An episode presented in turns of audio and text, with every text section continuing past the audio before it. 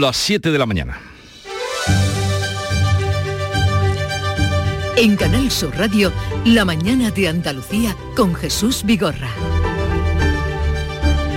Buenos días, queridos oyentes. Es martes 5 de julio. El Parlamento de Andalucía acoge la conmemoración del nacimiento de Blas Infante, reconocido desde 1983 como padre de la patria andaluza. El presidente de la Junta en funciones, Juanma Moreno, va a reaparecer, será su primera reaparición tras las elecciones, intervendrá en el acto que se va a celebrar en un periodo de transición entre dos legislaturas con la nueva Cámara sin constituir, pero sí a punto porque será la próxima semana cuando se constituya el Parlamento. Se abre una nueva brecha entre los socios del Gobierno.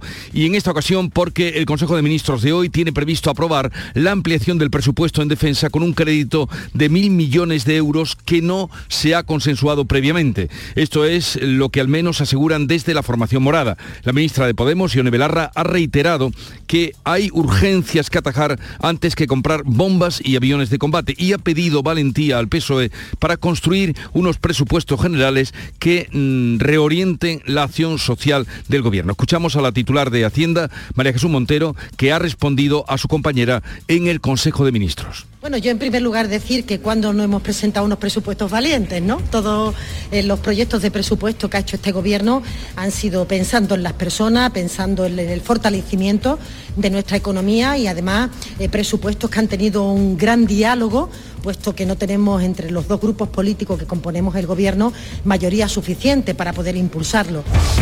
El otro gran tema del Consejo de Ministros de este martes es la aprobación de una medida para hacer fijos a más de 67.000 sanitarios y acabar así con la precarización de la sanidad y el encadenamiento interminable de contratos de interinidad.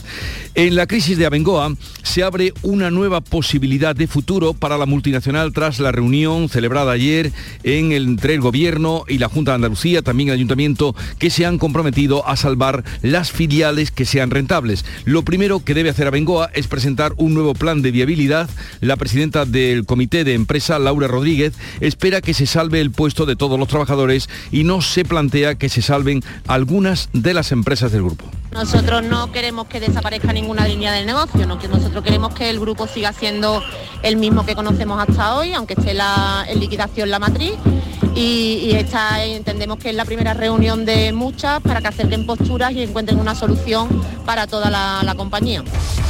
Y hoy martes es día de actualización de los datos de la pandemia con un aumento de casos en las últimas semanas. En la última actualización, la del pasado viernes, se registraron casi 7.000 nuevos casos de contagios en tres días y se superaron los 600 hospitalizados por coronavirus. Y tenemos que hablar también de una nueva matanza que ha sacudido a Estados Unidos en pleno festejo del día 4 de julio que celebran el Día de la Independencia. Seis personas han muerto y otras 25 han resultado heridas tras un tiroteo masivo contra un desfile que celebraba la fiesta nacional. Ha tenido lugar en Highland Park, en el estado de Illinois, cerca de Chicago. Se vivieron momentos de pánico.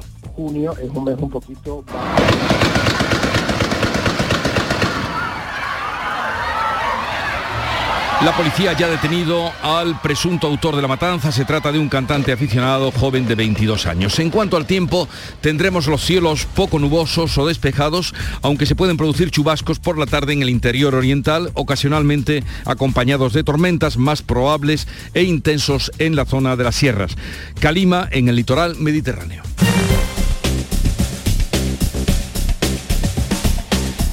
Vamos a conocer cómo está la situación del tráfico a esta hora de la mañana, 7-4 minutos. Nos atiende desde la DGT Enrique Marchán. Buenos días. Buenos días. Comienza esta jornada de martes con situación muy tranquila por suerte en todas las carreteras andaluzas, tráfico fluido y cómodo y sin grandes incidentes. Eso sí, ya empezaron a, encontrar algunas complicaciones en Sevilla, en la ronda S30 a la altura de Puente del Centenario en dirección A49, pero en el resto de carreteras andaluzas, como decía, en este momento se circula con total normalidad. Eso sí, como siempre, tengan mucha prudencia en las carreteras.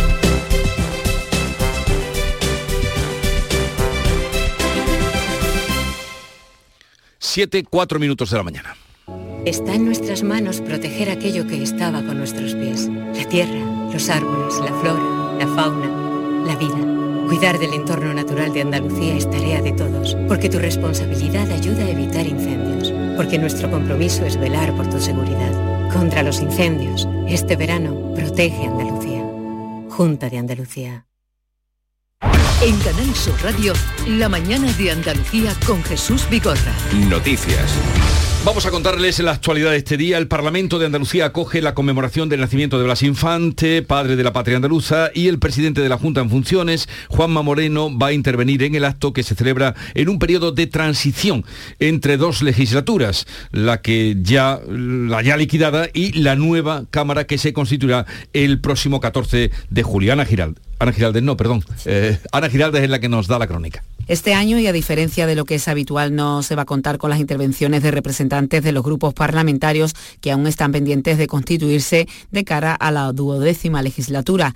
El homenaje a Blas Infante por el aniversario de su nacimiento va a comenzar a las nueve y media de la mañana en el patio del recibimiento en la sede del Parlamento andaluz y ante el busto de la figura del padre de la patria andaluza que se ubica en ese espacio. Intervendrán en el acto la presidenta del Parlamento, Marta Bosquet, el presidente de la Junta de Andalucía en funciones, Juanma Moreno, y el vicepresidente de la Fundación Blas Infante, Javier del Mas. Asistirán portavoces de los partidos representados en la Diputación Permanente, a excepción de Vox, que al igual que en años anteriores se ausentó de este acto al entender que la patria andaluza que reivindicaba Blas Infante no deja de ser un nacionalismo autonómico que busca dividir a los españoles. Tradicionalmente este acto incluye una ofrenda floral ante el busto de Blas Infante y concluye con la interpretación del himno de Andalucía. Dos grandes temas hay para hoy en el Consejo de Ministros, como se va a celebrar como todos los martes. El primero, la aprobación de una medida para hacer fijos a más de 67.000 sanitarios para acabar así con la precarización de la sanidad y el interminable eh, contratos de interinos que se van encadenando. Y por otra parte, la aprobación, y aquí viene la polémica, de un crédito de mil millones para defensa. Beatriz Rodríguez. El Gobierno aprobará un estatuto que incluirá la prohibición de que se encadenen contratos sanitarios durante más de tres años, lo que obligará a las autonomías a sacar a concurso esas plazas, algo similar a lo que hizo ya con educación.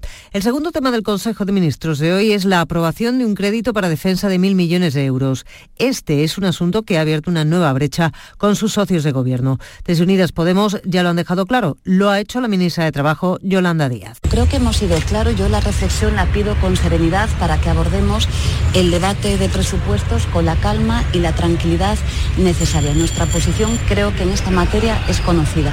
También Ione Belarra, ministra de Derechos Sociales, ha reiterado que hay urgencias que atajar antes de comprar bombas y aviones de combate y ha pedido valentía al PSOE para construir unos presupuestos generales que reorienten la acción social del Gobierno. España necesita unos presupuestos que reorienten el rumbo del Gobierno y recuperen el ritmo valiente de avances sociales que tanta falta le hace a nuestro país. Gastarse el dinero en armas por exigencia de una potencia extranjera, en lugar de invertirlo en una mejor sanidad, mejor educación y más protección social, no forma parte de los presupuestos que nuestro país necesita. La negociación de los presupuestos generales del Estado para el año que viene será clave para la relación entre Podemos y PSOE.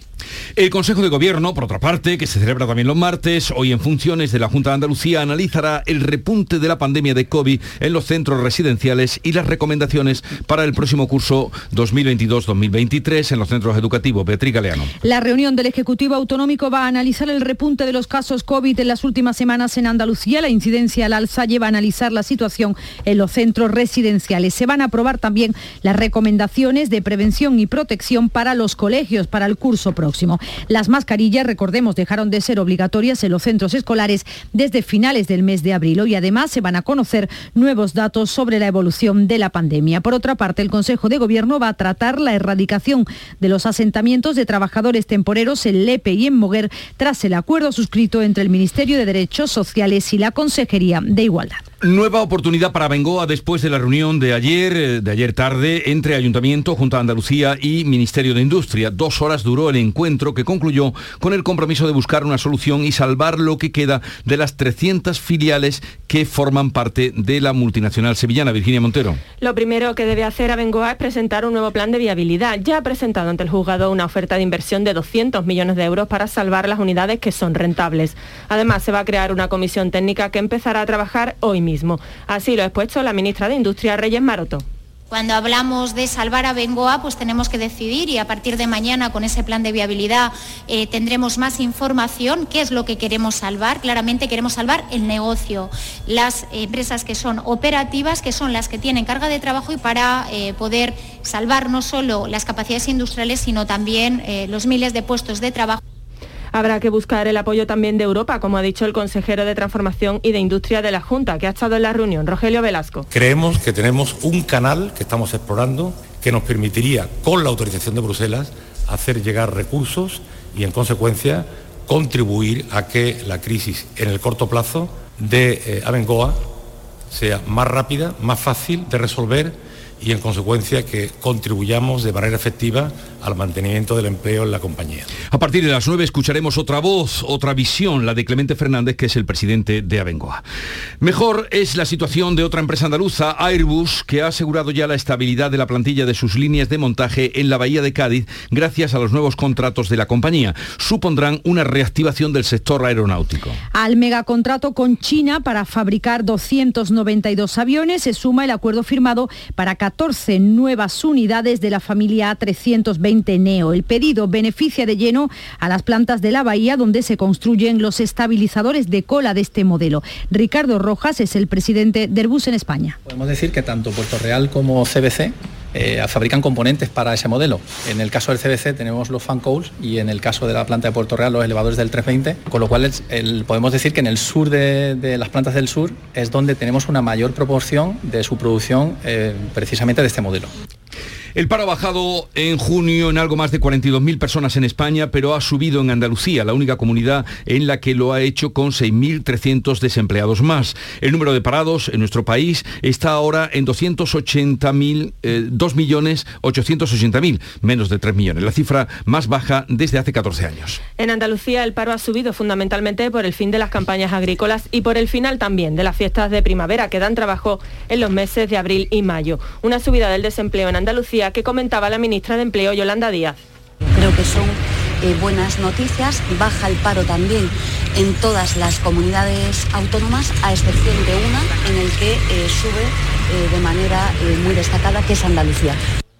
Según la Consejería de Empleo, el sector servicios no ha tirado como otros años de quienes terminaban las campañas del campo. El secretario general de Empleo, Agustín González. El aumento del paro agrario ha sido muy elevado, superando el que se registra en un año tipo y así, por ejemplo, es el doble de la subida que se produjo en este mismo mes el año pasado. Sin embargo, por otro lado, el sector servicios ha logrado disminuir el número de desempleados, pero eso sí, en menor cuantía a la habitual en un mes como el mes de junio. En Málaga, sin embargo, el paro ha bajado. Es la tercera provincia donde más lo ha hecho por detrás de Madrid y Barcelona. Además, es líder en Andalucía en contratos realizados con 9.000 más que en el mes de mayo. La Policía Nacional ha desmantelado una organización que fabricaba drones semisumergibles capaces de cruzar el estrecho con hasta 200 kilos de droga. Los, construían un padre y un hijo en Castellar de la Frontera y surtían a todo tipo de narcotraficantes, no solo de España, sino también de otros países de Europa. Los drones lograban pasar desapercibidos entre el oleaje y podían así almacenar hasta 200 kilos de droga. Eran tripulados a distancia, así que el narcotraficante podría estar manejándolo tranquilamente desde su casa. Estos artefactos tan sofisticados eran construidos, como decías, por un padre y su hijo, Juan Antonio Sillero, jefe de UDICO y responsable de la operación, creo que él lo explica. Hemos conseguido desmantelar la organización completa, desde las personas que fabricaban los drones, que eran dos personas, padre e hijo, hasta las personas que captaban a las organizaciones criminales europeas o que estaban situadas fuera del ámbito español. Y también la policía ha desarticulado una de las organizaciones criminales de narcotraficantes más activas de Europa y ha detenido en nuestro país a cinco personas. Las investigaciones se iniciaron tras la incautación de tres toneladas de cocaína en la costa de Huelva. Según los investigadores, un narcotraficante colombiano había conseguido construir una red de delincuencia en nuestro país con el fin de introducir en todo el continente europeo ingentes cantidades de cocaína. La investigación policial permitió intervenir el año pasado un cargamento de más de tres toneladas de droga en la costa de Huelva. Rafael Colmenero es portavoz de la Policía Nacional en Huelva. Concretamente se localizaron 1.623 kilos de cocaína ocultos en un garaje situado en pleno centro de la capital onubense. En esta primera fase se detuvo a dos de los investigados encargados de la custodia de la sustancia estupefaciente. Posteriormente, en una segunda fase, los agentes consiguieron detener a los presuntos responsables de la organización criminal que operaba en España. La operación policial ha recibido el nombre de Medellín y ha supuesto un gran esfuerzo internacional coordinado por la Europol. Una nueva matanza ha sacudido Estados Unidos en pleno festejo de un día grande como es el 4 de julio, Día de la Independencia. Seis personas han muerto y otras 25 han resultado heridas tras un tiroteo contra un desfile que celebraba la fiesta nacional. Ha tenido lugar en Highland Park, en el estado de Illinois, cerca de Chicago. La policía ya ha detenido a un joven, es un cantante aficionado llamado Robert Crimo, de 22 años. Eh, El jefe de policía, Lou Jogmen, informaba sobre su identidad. His name is Robert Bobby E. Primo. He is 22 years of age. Su nombre es Robert Crimo, tiene 22 años, decía Jogmen. Crimo es el principal sospechoso de abrir fuego de manera discriminada desde un tejado con un arma semiautomática contra el desfile del 4 de julio. Este era el momento en el que se producía ese tiroteo. Ocurría solo 10 minutos después de que comenzara el desfile y eso provocó que decenas de personas empezaran a correr asustadas por el ruido de los disparos, con lo cual se vivieron momentos de pánico. El gobernador de Illinois, el demócrata Jay Robert, ha pedido a la gente que esté enfadada por la violencia con armas en Estados Unidos. Estoy furioso porque haya más vidas inocentes arrebatadas por la violencia con armas. El presidente estadounidense Joe Biden, a través de las redes sociales, ya ha dicho que se muestra conmocionado ante este nuevo tiroteo. Los equipos de emergencia de Italia buscan a 13 personas bajo la roca y el hielo del glaciar de la Marmolada, que colapsó el domingo en los Alpes y que de momento se ha saldado con siete muertos. El primer ministro, Mario Draghi, ha achacado la tragedia a la crisis climática. Las víctimas, muy difíciles de identificar por el estado de los cadáveres, probablemente aumentarán en las próximas horas, según avisan los socorristas, dado que algunos testigos sostienen que en la ladera había una treintena de personas. Los heridos ascienden a ocho, dos en graves condiciones. Se temían hasta 20 desaparecidos, pero algunos han sido localizados en sus domicilios u otros puntos, como un niño de nueve años. Las dimensiones de esta catástrofe climática son esperpénticas. En palabras del presidente del Veneto, se trata de una masa de hielo y roca de 200 metros de longitud, 60 de anchura y 30 de espesor. Es como si colapsaran, dice, por la ladera dos campos de fútbol, de fútbol macizos de 30 metros de grosor. El rey Felipe VI ha afirmado este lunes que la guerra en Ucrania amenaza con la convivencia a nivel mundial y a la economía global y que se suma a las consecuencias que ya dejó la pandemia del coronavirus. Lo ha dicho en su intervención con motivo de la entrega de los premios de la Fundación Princesa de Girona en Cornellá de Llobregat, en Barcelona, durante un discurso en el que ha combinado el y el castellano. Estamos dejando atrás lo peor de una pandemia que ha tenido un gran impacto en nuestras vidas y ha aparecido la sombra de una guerra que trae consigo muerte, pobreza y desolación y que amenaza la convivencia a nivel mundial y también a la economía global. Y esta casa, Canal Sur, va a invertir mm, dos millones y medio de euros en la coproducción de obras audiovisuales andaluzas, un compromiso de impulso y apoyo a la industria audiovisual con la puesta en marcha de la primera convocatoria pública de este ejercicio. En esta convocatoria se han presentado 125 proyectos, de entre los que han sido seleccionados, según los criterios de valoración previstos en la convocatoria, 29 de ellos. 11 largometrajes de ficción y 13 documentales de cine y 5 para televisión.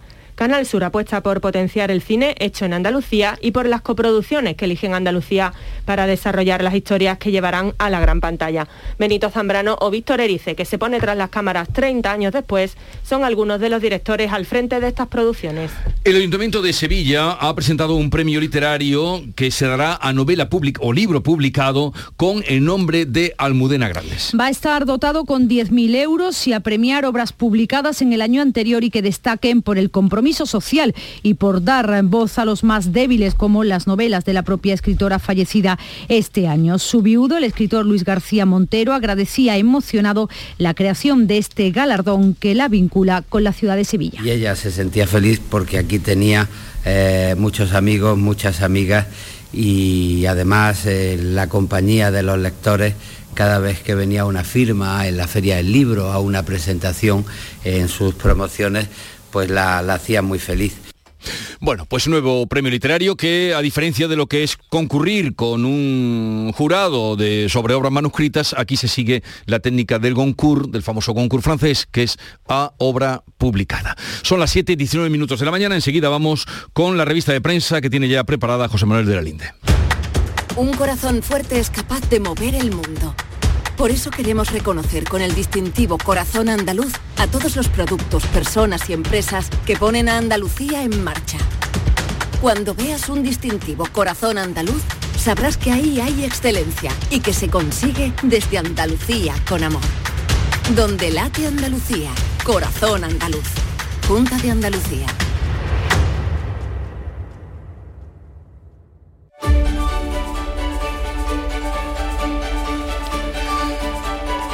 Vamos con la revista de prensa, José Manuel de la Linde. El país eh, cuenta o habla, y otros medios también, del gasto extraordinario en defensa. Centrándose en ese Consejo de Ministros que se va a celebrar hoy, el diario El País titula Sánchez acelera con el gasto en defensa pese al rechazo de Podemos. Hace referencia a ese crédito extraordinario de mil millones de euros que hoy aprueba el Consejo con los representantes en el gobierno de Podemos en contra. Sobre esto ya se ha posicionado la vicepresidenta segunda, Yolanda Díaz, que mantiene que esta medida no se ha consensuado.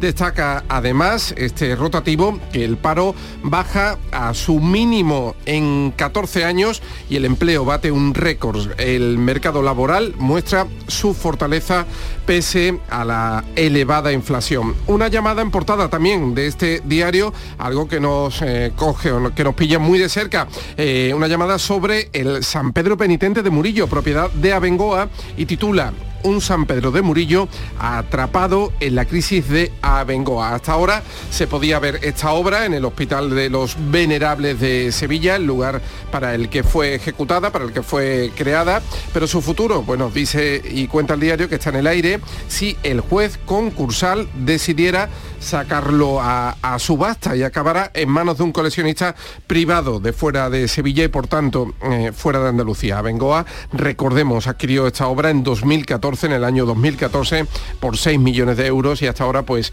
la hemos podido ver en mm. grandes exposiciones allí en el Hospital de los Venerables. La foto de portada del país para la princesa Leonor, que ayer participó, como les venimos contando, en la entrega de los galardones Princesa de Girona en una ceremonia que se celebró en Barcelona y donde estuvo acompañada por eh, sus padres, por los reyes.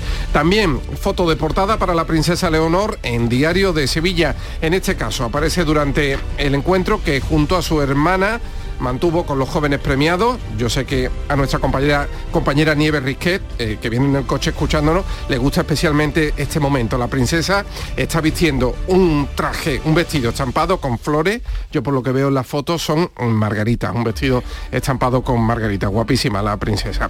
Y en primera de Diario de Sevilla, el otro asunto capital de esta jornada, a Bengoa, y titula Gobierno y Junta abren la vía para salvar lo que se puede de Abengoa. El Consejo de Administración de la multinacional ha presentado una oferta de 200 millones de euros por sus unidades de negocio la ministra Maroto, que estuvo este lunes en Sevilla, ya anunció que va a crear un grupo de trabajo para analizar eh, un nuevo plan de viabilidad que tendrá eh, como base el presentado por la compañía a la SEPI. Veremos a ver si ahora la SEPI concede esa ayuda extraordinaria que hasta ahora eh, pues se había negado. Y de cultura en este periódico, en el diario de Sevilla, el ayuntamiento de la capital que crea el premio de novela Almudena Grande yo sé que eres un gran lector de esta autora, un premio que va a estar dotado con 10.000 euros y que quiere rendir homenaje así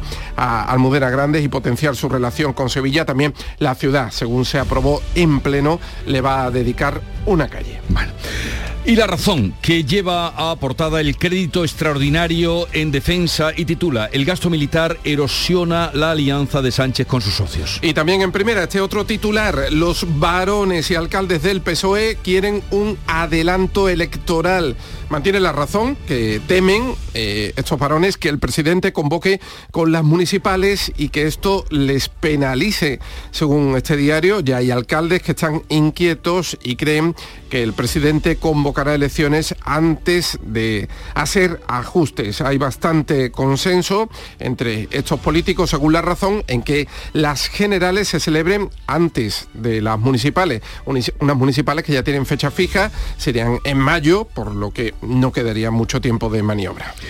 Y el mundo que dedica su foto de portada al que fuera alcalde de Hermua, Carlos Totorica. Algunos lo reconocerán, claro, 25 años después fue que, porque él fue un protagonista valiente además en aquel suceso triste. Yo creo que es el 12 de julio, ¿no? Cuando se cumplen los 25 años 12, de- 13, del sí. asesinato. Sí, el 12 de julio de Miguel Ángel Blanco. Sí, sí, sí. Eh, Totorica, que era el alcalde cuando ETA secuestró y asesinó a Miguel Ángel Blanco hace ahora 25 años. Es lo que estamos recordando. Entre comillas, este diario, unas declaraciones de Totorica de padres a hijos le siguen diciendo que los etarras son héroes. Esto es lo que dice el que fuera alcalde de Hermua. Figura en la foto Totorica con las manos alzadas, emulando el momento en el que casi todos los españoles salieron, salimos a la calle con las manos pintadas de blanco pidiendo paz. Otro titular de esta portada del mundo, el paro baja a 2,8 millones de personas en junio gracias al turismo y a la educación, es lo que mantiene este diario. Y en la sección de Andalucía abrimos y leemos este otro titular, acuerdo para salvar solo el núcleo duro de Abengoa. Y detalla este diario que el gobierno y la Junta se comprometen a un rescate de las filiales con más actividad y empleo. Este plan deberá contar ahora con la autorización también de la Comisión Europea. Esto es lo que trae a grandes trazos. Por donde dabas cuenta de esa última y la portada del mundo, esa entrevista inquietante por lo Sí. que dice Totorica, fue el 13 de julio. 13 de julio, 13 de 12, julio 13. del año 97 tenía este joven 29 años. Todos nos conmovimos esa Sí, tarde, ¿verdad? Mediodía, una- cuando ya una convulsión se conoció el asesinato. y días sucesivos. Luego Totorrica vino incluso a la gran manifestación que hubo en Sevilla. Eh, estuvo aquí ese alcalde que habla ahora 25 años después y ya ven ustedes que pone los vellos de punta diciendo que la transmisión de padres a hijos eh, siguen en, en las mismas. Bueno, hasta luego, Luego eh, vuelvo, José. Manuel. Y vamos ahora con la información o adelanto deportivo que nos trae Nuria Gaciño. Buenos días. Muy buenos días.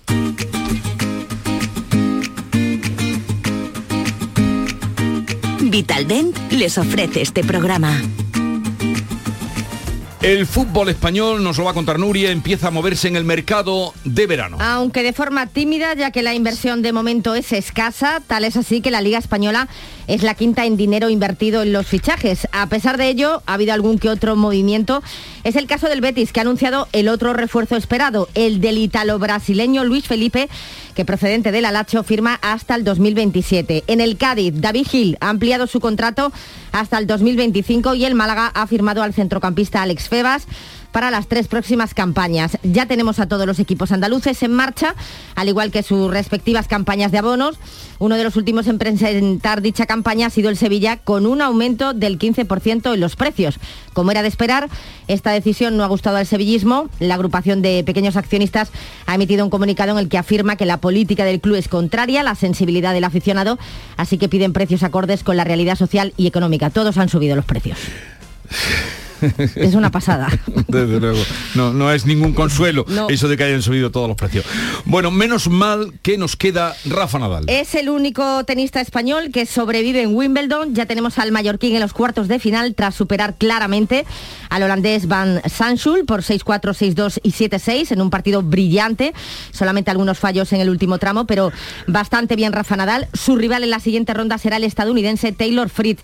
No tuvo tanta suerte Paula Badosa ante la rumana Simona Halep, que parece que le tiene tomada la medida. Prueba de ello es que la española perdió en dos sets, 6-1 y 6-2. Y derrota también de la selección masculina de baloncesto en la fase de clasificación para el Mundial del próximo año. Cayó la prórroga en Tbilisi frente a Georgia por 82 a 76. El equipo de Escariolo disputará el jueves su último partido de esta fase ante Ucrania en terreno neutral. El partido se va a jugar en Riga, la capital de Letonia. Y mientras en Málaga se disputa el Europeo Sub-17 de baloncesto, donde España buscará hoy a las 9 una victoria ante la República Dominicana para tener un buen cruce en los octavos de final de este campeonato. Y en lo que al mercado se refiere, sorpresa ante la decisión del Real Madrid de rescindir el año de contrato que le quedaba al entrenador del equipo de básquet, Pablo Lasso. Tras su infarto, el club merengue pues argumenta Consideran que es un riesgo que siga entrenando. Su ayudante hasta ahora, Chus Mateo, se hará cargo del Real Madrid. 7.29 minutos de la mañana, les podemos anunciar en un momento que a partir de las 9 vamos a hablar con el presidente de Abengoa, con Clemente Fernández, y luego también nos visitará Javier Cabrera, que es el portavoz de Save the Children en Andalucía, para hablarnos de la pobreza infantil que se dispara. Este verano hay algo que va a brillar más que el sol. tu sonrisa. Porque solo este mes en Vitaldent, con cualquier tratamiento, te llevas de regalo un blanqueamiento dental. Este verano presume de sonrisa Vitaldent. Pide tu cita ya en el 900 101 001 y ven.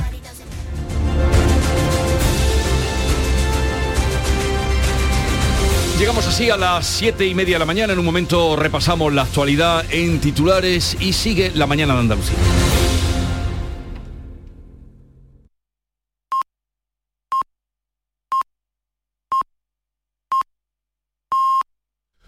Acaban de dar las siete y media y en este momento vamos a recordarles las noticias más importantes que les venimos contando desde primera hora con Beatriz Galeano. El Parlamento de Andalucía acoge la conmemoración hoy del nacimiento de Blas Infante, reconocido como padre de la patria andaluza. El presidente de la Junta en funciones, Juanma Moreno, interviene en el acto que se celebra en un periodo de transición entre dos legislaturas con la nueva Cámara aún sin constituir. Por este motivo no va a haber discursos de los representantes de las distintas formaciones políticas. Gobierno y Junta se comprometen a salvar las filiales de Abengoa que sean rentables. La empresa deberá presentar un nuevo plan de viabilidad en la reunión de este lunes entre las dos administraciones con la compañía no se ha hablado de aportaciones económicas concretas. Hoy martes es día de actualización de los datos de la pandemia del coronavirus con un aumento de casos en las últimas semanas. En la última actualización, la del pasado viernes, se registraron casi 7.000 nuevos positivos en tres días, se superaron los 600 hospitalizados. El Consejo de Gobierno en funciones de la Junta analizará las recomendaciones ante el COVID para el próximo curso escolar. Además, en la reunión también se va a dar a conocer el protocolo de actuación firmado junto al Gobierno Central y los ayuntamientos de Moguer y Lepe en Huelva para impulsar la erradicación de los asentamientos de temporeros. Nueva brecha entre los socios del gobierno de la nación por eh, a una semana del debate del Estado de la Nación por el tema de la ampliación del crédito en gastos de defensa. Las diferencias entre Podemos y PSOE se agudizan por el aumento en mil millones en el presupuesto para el Ministerio de Defensa, partida que va a estudiar hoy el Consejo de Ministros y que no ha sido consensuada entre las dos formaciones según Podemos. El Consejo de Ministros aprobará este martes la reforma del Estatuto Marco del Personal Sanitario. Va a estabilizar a más de 667.000 profesionales, se eliminará la figura del eventual, creando la del sustituto para cubrir vacaciones, guardias y jornadas reducidas y fijará un máximo de tres años a los contratos temporales. La electricidad bajará este martes más de un 9% hasta los 231 euros el megavatio hora. Si se tienen en cuenta estos niveles, será cerca de 76 euros más barata que los 307 a los que se habría pagado el megavatio de no contar con el límite impuesto al precio del gas. La policía ha desarticulado una de las organizaciones criminales de narcotraficantes más activas de Europa. Las investigaciones se iniciaron tras la incautación de tres toneladas de cocaína en la costa de Huelva. Se han detenido a cinco personas. La operación ha recibido el nombre de Medellín y ha supuesto un gran esfuerzo internacional que ha estado coordinado por la Europol. Y una nueva matanza ha sacudido Estados Unidos en pleno festejo del día 4 de julio. Seis personas han muerto, otras 25 han resultado heridas tras un tiroteo contra un desfile en Highland Park en el estado de Illinois, cerca de Chicago. La policía ha detenido al presunto autor de la matanza. Es un cantante aficionado llamado Robert Crimo, de 22 años. Y vamos ahora a recordarles el tiempo para hoy. Hoy tenemos cielos poco nubosos o despejados en Andalucía. No se descartan nieblas que a partir de la tarde se esperan sobre todo en el litoral mediterráneo. Chubascos también por la tarde en el interior oriental. Calima en el litoral mediterráneo. No cambian las temperaturas máximas que van a oscilar entre los 23 grados de Cádiz y los 37 de Jaén, Granada y Córdoba. 7.33 minutos de la mañana. Enseguida vamos con otras noticias de Andalucía. Verano. ¿Qué tendrá el verano? Alegría.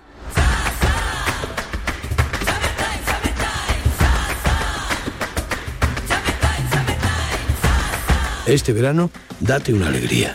Venga Andalucía.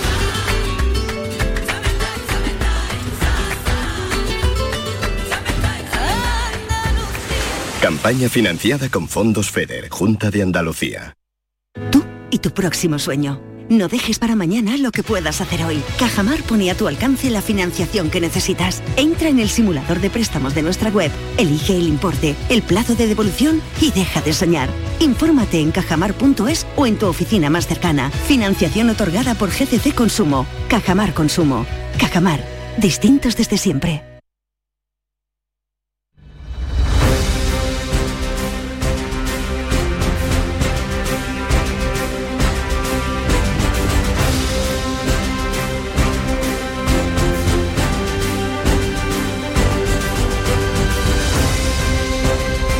Vamos a completar el panorama informativo con otras noticias de Andalucía. Esta comunidad recibió la visita de más de un millón de turistas internacionales el pasado mes de mayo, lo que significa más de un más de 500%, de un 500% en comparación con las mismas cifras del año anterior. En lo que llevamos de año se superan con creces los 3 millones de turistas extranjeros. Antonio Catoni ha salido a las zonas turísticas de Sevilla a preguntar por qué han decidido venir a nuestra tierra.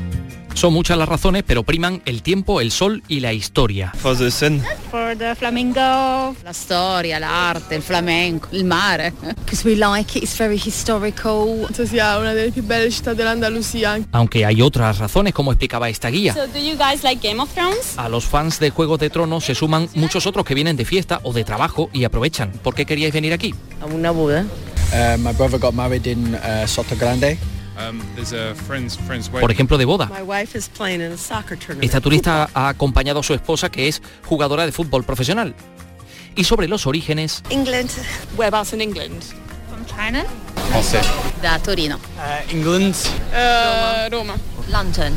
England, uh, Leeds. Pese al Brexit, gana el Reino Unido seguido de Francia. Se han dejado en lo que llevamos de año 1.139 millones de euros en Andalucía, casi un 600% más que el mismo periodo del año anterior. Y vienen con ganas de visitar toda Andalucía. Sí, la nuestra intención es girare bene l'Andalusia. Pues del turismo vamos a otro asunto bien diferente porque les hablamos del día de luto oficial en el municipio nubense de Manzanilla por el fallecimiento de un pequeño de cuatro años en la piscina de sus abuelos a los que el menor visitaba en compañía de sus padres para pasar allá unos días de vacaciones. Aunque no han trascendido los hechos que ocasionaron la muerte del menor, todo apunta a un fatídico accidente. Sonia Vela. Los hechos tenían lugar el pasado domingo, minutos después de las 9 de la noche, cuando una llamada alertaba al servicio de emergencias 112 de que habían rescatado el cuerpo de un pequeño de cuatro años de la piscina de la casa que sus abuelos poseen en esta localidad, donde el menor se encontraba junto a su familia pasando unos días de descanso. Hasta allí se desplazaba la Guardia Civil y también efectivos de los servicios sanitarios que tras prestarle asistencia confirmaron el fallecimiento del niño. El Ayuntamiento de Manzanilla, pueblo natal de la familia del pequeño, ha decretado tres días de luto oficial. Los hechos que rodean la causa del fallecimiento no han trascendido, pero todo parece apuntar a que se trata de un accidente. La Guardia Civil ha instruido diligencias que ya ha trasladado al juzgado de guardia de La Palma del Condado que instruye la causa. El cuerpo del pequeño se está velando en Sevilla, ciudad en la que residía junto a su familia. Baja la afluencia de viajeros en los pueblos de Algeciras y Tarifa tras haberse registrado un incremento de hasta un 300% durante este primer fin de semana de la fuerte de bueno, de fuerte demanda en la operación Paso del Estrecho. La situación ha comenzado a normalizarse desde el lunes y ya se ha desactivado la intercambiabilidad de billetes con Tánger. Fermín Soto, cuéntanos. Bueno, pues en los últimos tres días ha llegado, han llegado a los puertos de Algeciras y Tarifa más de 20.000 vehículos y 90.000 viajeros. Este lunes se han alcanzado esperas máximas de 5 horas, pero a partir de mediodía bajó la afluencia de vehículos. Prueba de ello es que se ha desactivado, como decía Jesús, la intercambiabilidad de billetes para Tánger Med. En esta línea, el número de vehículos se ha multiplicado, eh, multiplicado por cuatro con respecto al mismo fin de semana de 2019. Gerardo Landaluce, presidente de la Autoridad Portuaria Bahía de Algeciras. Hemos experimentado pues unos crecimientos muy importantes con respecto a otras eh, épocas de, de, dos años anteriores eh, durante el fin de semana. Y en el día de hoy, pues bueno, una media de unos, eh, una entrada a puerto de unos 6.000 vehículos. El Ayuntamiento de Linares ha convocado para este martes a las 12 del mediodía el Pleno para el debate y votación de la moción de censura que el pasado mes de febrero presentaron los concejales del PSOE, IU y CILU contra el alcalde Raúl Caro Acino de Ciudadanos. Esta es la tercera vez que se convoca dicho Pleno. Alfonso Miranda. Porque la primera fue el pasado 11 de marzo y se desconvocó 24 horas antes de su celebración después de que Ciudadanos acudiera a los tribunales y el juzgado impusiera medidas cautelares. El segundo intento fue el día 24 de junio, pero una hora antes de celebrarse la sesión, el mismo juez que había levantado las cautelares reconoció un error material y manifiesto y la volvió a dejar en vigor. Este mismo magistrado emitió un nuevo auto con fecha de la semana pasada en la que establecía que no existía causa aparente que impidiese la convocatoria ni la celebración del Pleno. Por eso, tres meses después de la presentación de la moción de censura, el secretario general del Ayuntamiento ha emitido una nueva dirigencia que convoca el Pleno para las 12 del mediodía. Bueno, veremos qué pasa hoy. Y en Almería, el Ayuntamiento de Cantoria pide la colaboración ciudadana para localizar a la persona o personas que han cortado las tuberías de agua potable a dos pedanías. María Jesús Recio. El ayuntamiento denuncia que el 28 de junio alguien cortó la tubería. Piensan que con una sierra incluso tuvieron que desenterrar algunos de sus tramos en una hora muy concreta, entre las diez y media y las once Voy y media ahora- de la de la noche. El motivo dicen por hacer daño en un momento el verano en el que hay muchos niños y mayores en las dos pedanías, Casicas y el arroyo de Albanchez. Se ha mostrado muy preocupada la alcaldesa Puri Sánchez, ha pedido esa colaboración ciudadana para intentar localizar a las personas que han provocado este suceso. Ya están investigando Guardia Civil y Policía Local, se han presentado las correspondientes denuncias, unas tuberías además nuevas, no tenían ni dos años. El Hospital Clínico de Málaga es el único de España con una unidad específica de pseudosantoma elástico. Actualmente trata a 70 pacientes con esta enfermedad rara que puede provocar ceguera. Damián Bernal. El pseudosantoma elástico se produce por la mutación de un gen y por el momento no tiene curación definitiva.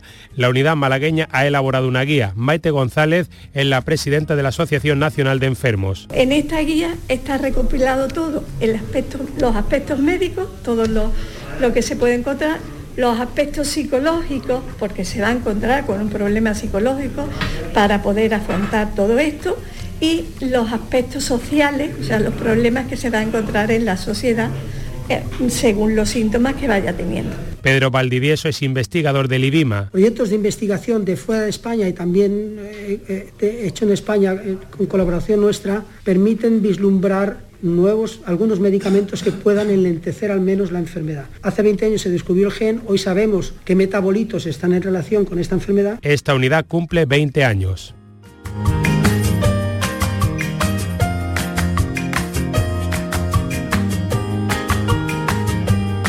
En Canal Sur Radio, La mañana de Andalucía con Jesús Vigorra. El verano sabe a aperitivos con amigos, niños disfrutando de polos y golosinas, momentos de relax con un paquete de pipas en la playa. Todo esto es la gran familia Reyes. Nuestros polos, patatas, snacks, golosinas, frutos secos y nuestras pipas, las de siempre, las pipas Reyes. Comparte el verano con tu gente, con nosotros, con frutos secos Reyes. Mucho más que pipas. Este viernes, la mañana de Andalucía con Jesús Vigorra te va a descubrir destinos turísticos de interior desde Sierra Nevada. La mañana de Andalucía con Jesús Vigorra. Este viernes, edición especial desde Sierra Nevada, Montaña de Granada. Con el patrocinio de la Consejería de Turismo, Regeneración, Justicia y Administración Local. Junta de Andalucía.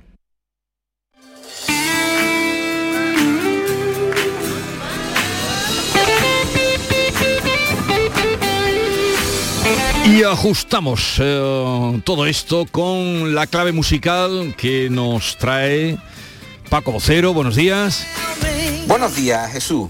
Hoy te traigo una canción del gran Carlos Santana, una canción del año 2002 de Game of Love, El Juego del Amor, cuya versión definitiva la grabó la cantante Michelle Branch.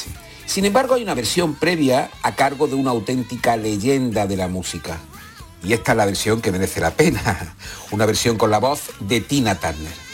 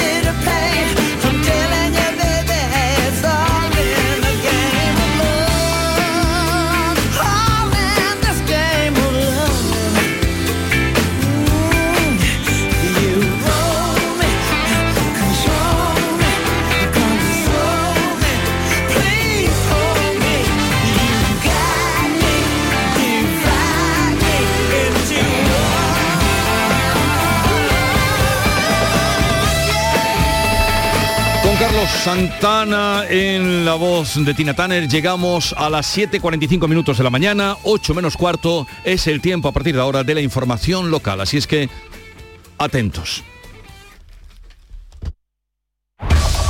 En la mañana de Andalucía de Canal Sur Radio, las noticias de Sevilla. Con Araceli Limón. Con 18 grados de temperatura a esta hora de la mañana y una previsión que se acerca a los 34-35 al mediodía, en las horas centrales del día. El tráfico, pues lo habitual en estos primeros días de julio, bastante tranquilo, solo hay circulación intensa, algo intensa, en la entrada a Sevilla por el Alamillo y por el puente de las Delicias y en la Ronda Urbana Norte a la altura de San Lázaro. Estrés, reuniones, planificaciones. Respira. Si eres autónomo, en Caja Rural del Sur te ofrecemos la tranquilidad que necesitas. Cuéntanos tu caso y nos encargaremos de todo. Te esperamos en nuestras oficinas. Caja Rural del Sur. Formamos parte de ti. Hola Antonio, ¿dónde vas? Vengo de Dental Implantology. Tenía la boca fatal y la mascarilla me estaba evitando pasar vergüenza, así que estoy aprovechando estos días para hacerme el tratamiento. Y lo mejor, me han sedado y no me he enterado de nada. Dental Implantology. Comienza ahora tu tratamiento con un 20% de descuento hasta el 15 de julio y con condiciones especiales de financiación. En Canal Sur Radio, las noticias de Sevilla. Hoy mismo comienza a trabajar el grupo técnico que se encargará de diseñar el plan de viabilidad que asegure todo lo que se pueda salvar de la empresa Abengoa. Así lo acordaron ayer la ministra de Industria, Reyes Maroto, el consejero de Transformación Económica en Funciones, Rogelio Velasco, y una representación de la empresa en una reunión auspiciada por el alcalde Antonio Muñoz y que ha sido, según todas las partes, bastante satisfactoria. También contó con la representación del administrador concursal y de los trabajadores. El gobierno garantiza que trabajará por el futuro de Abengoa. La ministra insistía en que no hay tiempo que perder. Los estados no pueden conceder ayudas directas a las empresas que están en crisis, pero sí eh, se puede avanzar en una vía de trabajo que cuente con el beneplácito de la Comisión Europea. El objetivo es salvar el núcleo operativo de Abengoa y trasladar tranquilidad a los trabajadores y a su familia, según explica Reyes Maroto. Ese ha sido el compromiso. Se va a crear un grupo de trabajo técnico y después eh, las reuniones eh, más eh, políticas que tengamos que hacer para tomar las decisiones, eh, conocer bien cuál es la situación, ese plan de viabilidad, los instrumentos que tenemos que poner a disposición eh, de la empresa, tanto públicos como privados. El consejero Rogelio Velasco señalaba el firme compromiso de ambos gobiernos, del central y del autonómico, para trabajar sin perder tiempo. Tanto la Administración Central como la Junta de Andalucía tienen el compromiso firme de contribuir en la medida de sus posibilidades a que Abengoa sea una empresa que salga del bache en el que se encuentra ahora y vuelva a tener un crecimiento sólido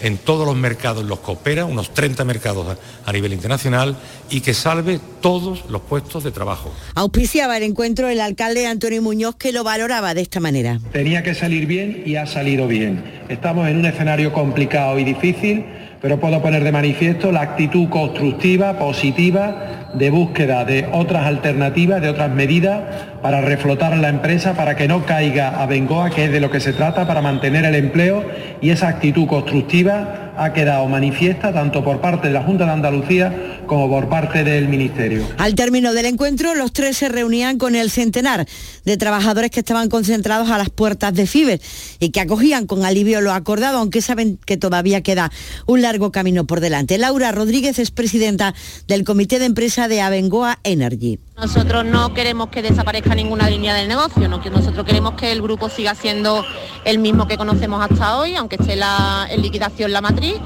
Y, esta entendemos que es la primera reunión de muchas para que acerquen posturas y encuentren una solución para toda la, la compañía. Se celebraba la reunión de Abengoa el mismo día que se conocían los datos del paro. Sevilla es la segunda provincia de España donde más subió el desempleo en el mes de junio. 3.000 personas más pasaron a engrosar las listas del paro, fundamentalmente del campo y del sector servicios, lo que lleva al secretario de Comunicación de Comisiones Obreras, a José Manuel Torres, a pedir un cambio de modelo. Por eso es fundamental un cambio de modelo productivo, para que no dependamos casi en exclusiva del sector servicio y de la agricultura, que son los dos sectores donde más ha subido el paro este mes, y para que gane peso el sector industrial. También para que la juventud pueda tener futuro en nuestra tierra. Este mes casi la mitad de las personas que se han sumado al paro tenían menos de 30 años. Por su parte, los empresarios reiteran que la subida de los precios está poniendo en difícil situación a las empresas que en muchos casos están trabajando a pérdidas, por lo que piden una revisión de los contratos que tienen suscritos con la Administración. y hacer que las diferentes administraciones revisen los precios en los contratos, ya que han cambiado sus condiciones para que puedan ser cumplidos. Este problema mantiene en vilo a infinidad de sectores como las industrias gráficas, los transportes escolares, la construcción y que hará que se queden parados muchos proyectos que impulsarían y que necesitamos para impulsar, mantener nuestra economía en esta situación de, de crisis. Diez minutos faltan para las 8 de la mañana. Uy, qué cookie es tu coche. Tan urbanita, tan divertido. ¿Y esa tapicería tan mona? Ay, cómo se nota que es nuevo, nuevísimo. No, no es nuevo. Pero es un Driveris. En Driveris vendemos coches de segunda mano. Pero no cualquier coche. Los seleccionamos, los revisamos y los garantizamos. Y le ponemos un buen precio. Y así con más de mil coches de todas las marcas. No necesitas un coche nuevo. Necesitas un Driveris. Encuentra el tuyo en driveris.es. Driveris. Vehículos de ocasión de verdad. El talento empieza cuando cada clase es una experiencia, cuando el mundo entero es tu escenario para demostrar lo que vales, cuando conectas con la gente que te acompañará en tu futuro y cuando te esfuerzas al máximo para conseguir la excelencia. El talento empieza en Loyola. Inscríbete a nuestras pruebas de admisión en uloyola.es. Universidad Loyola, We Are Talent. Las noticias de Sevilla. Canal Sur Radio. Los hoteleros sevillanos vuelven a lanzar el Sevilla Hotel Plus. Es un bono con descuentos para sus clientes en más de una decena de actividades de ocio, culturales e incluso en compras. Por segundo año consecutivo, el uso de este bono se amplía hasta el mes de diciembre. Según el presidente de los hoteleros, Manuel Cornax, la iniciativa consigue afia- afianzar el turismo de verano en la capital hispalense. Lo que se trata es de que Sevilla sea un producto potente donde valga la pena venir, no solamente por ver los monumentos, no solamente por pasear, sino también pues, por disfrutar de una serie de actividades que con el incentivo de un descuento importante te hacen, te hacen ir y te hacen quedarte. ¿no? Un nuevo atractivo para los turistas puede ser este, la Torre de Don Fadrique, en el interior del convento de Santa Clara. Tendrá visitas guiadas a partir de mediados de mes. Ya han concluido las obras de restauración de este importante patrimonio tras una intensa labor de limpieza y de recuperación de sus elementos, con un presupuesto de algo más de 700.000 euros. La arquitecta encargada de la obra, Carmen Hernández, ha explicado que la principal dificultad ha estado en la parte superior y ha destacado la importancia del inmueble. muchas muestras de que ya habían trabajado en, el Alcázar, ¿no? Entonces ese aspecto de coetanidad con el Alcázar y esa importancia también como un palacio en esta zona norte de, la ciudad, que podía haber sido un palacio pues casi de la importancia de- del Alcázar si no llegase pues bueno por la circunstancia de Don Fadrique y su caída en desgracia, ¿no? La torre de Don Fadri que acogerá también un mapping en torno a la figura de Alfonso X el Sabio.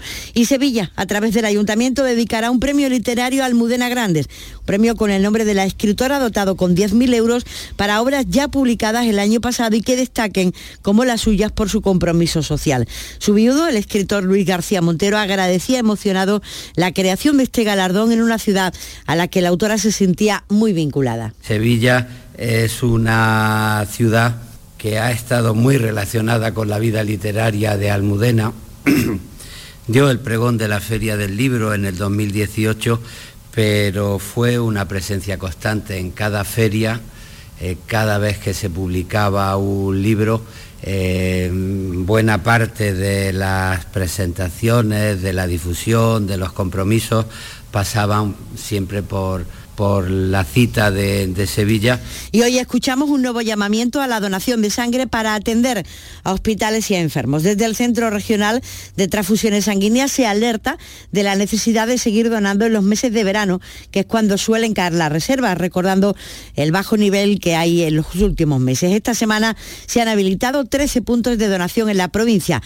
Hoy es el turno de Alcalá de Río y Almadén de la Plata en horario de tarde, mientras que Lebrija y Dos Hermanas se puede hacer en horario de mañana. Durante todo el verano sigue operativo en la capital el punto fijo de donación de la avenida Manuel Siuro. De hoy comienza en el conjunto arqueológico romano de Itálica, en Santiponce, la tercera edición del programa Anfitrión, que lleva teatro, música a nuestros espacios patrimoniales a lo largo del verano.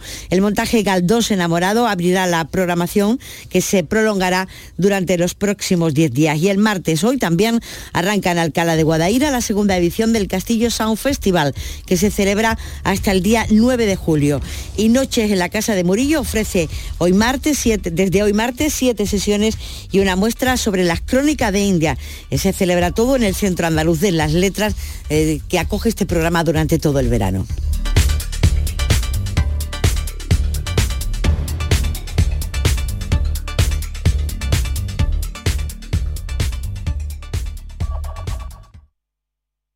Escuchas La mañana de Andalucía con Jesús Vigorra, Canal Sur Radio. Aquadeus, el agua mineral natural de Sierra Nevada, patrocinador de la Federación Andaluza de Triatlón, les ofrece la información deportiva. Nuria Gaciño con esa información de los deportes. Muy buenos días. Buenos días. Bueno, empieza a moverse el mercado, pero todavía tímidamente. Sí, es que la inversión de momento es escasa, tal es así que la Liga Española es la quinta en dinero invertido en los fichajes, por detrás de la Premier inglesa, el calcio italiano, la Bundesliga alemana e incluso la Liga francesa. A pesar de ello, a buen seguro que se terminará animando el mercado y además, como ya adelantábamos ayer, esta semana pues habría movimientos y ya han llegado los primeros. En el Betis, por ejemplo, se ha anunciado el otro refuerzo esperado, el del italo-brasileño Luis Felipe, que procedente del Alacho va a firmar hasta el 2027. Como he dicho, era algo esperado, así que había que ser original a la hora de anunciarlo. Escuchen. Bueno, buenos días. Hoy va a anunciar Real Betis Balompié un fichaje bueno. Y por eso vamos a hacer un bocadillo hoy de verdura para los deportistas. Y ya vamos anunciando lo que viene. ¡Felipe! ¡Felipe! Desde luego el que se coma esos bocadillos que vemos en las redes puede jugar al fútbol bastante. Qué hambre hasta hora de la mañana. Eh, desapercibido desde luego no pasa eh, el anuncio, si esa era la intención del que lo ideó.